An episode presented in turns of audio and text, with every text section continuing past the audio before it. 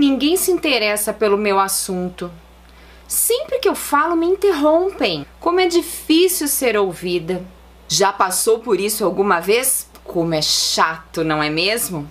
Hoje eu vou te ensinar três estratégias que vão deixar as pessoas desesperadas para te ouvir. Eu sou Fernanda de Moraes e já aproveite para se inscrever aqui no meu canal, curtir esse vídeo e compartilhar esse conteúdo com as pessoas que precisam também melhorar a sua habilidade de comunicação.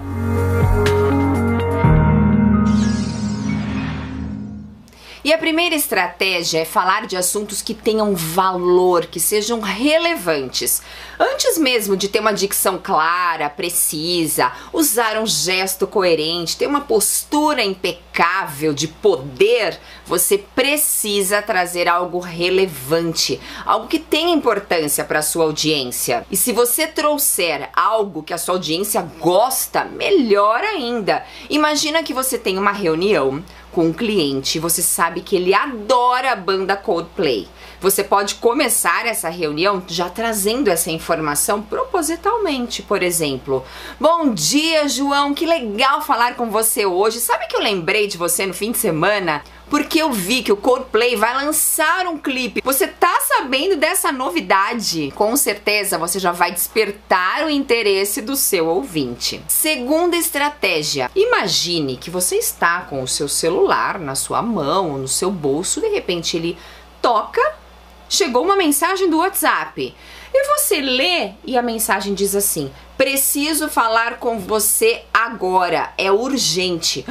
Ah, que, que, você vai pensar? Meu Deus, eu preciso urgente falar com essa pessoa. E a estratégia é criar expectativa. Você assiste alguma série? Provavelmente, quando termina cada episódio, você fica sedento para saber o que, que vai acontecer agora. Esse é o suspense que nós podemos incorporar durante as nossas conversas, durante as nossas apresentações. Diga assim: eu tenho uma história fantástica para compartilhar com você. Ou Hoje na reunião eu tenho algo surpreendente para compartilhar com vocês. Já cria também aquela expectativa, puxa, quero ouvir o que a Fernanda vai falar nessa reunião. E é claro, além de usar esse recurso, eu preciso corresponder à expectativa que eu criei. E a terceira estratégia é usar uma linguagem positiva.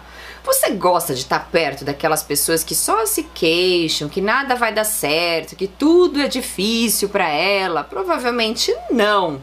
Veja o impacto de uma mesma frase dita de formas diferentes.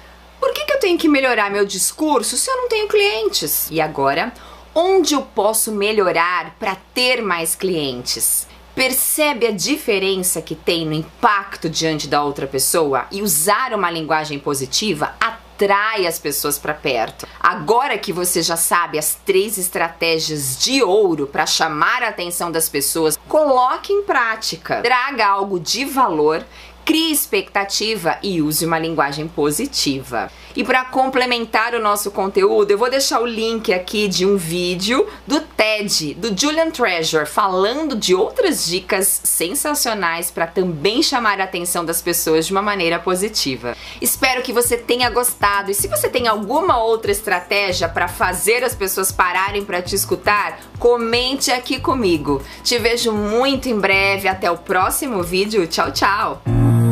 Thank you.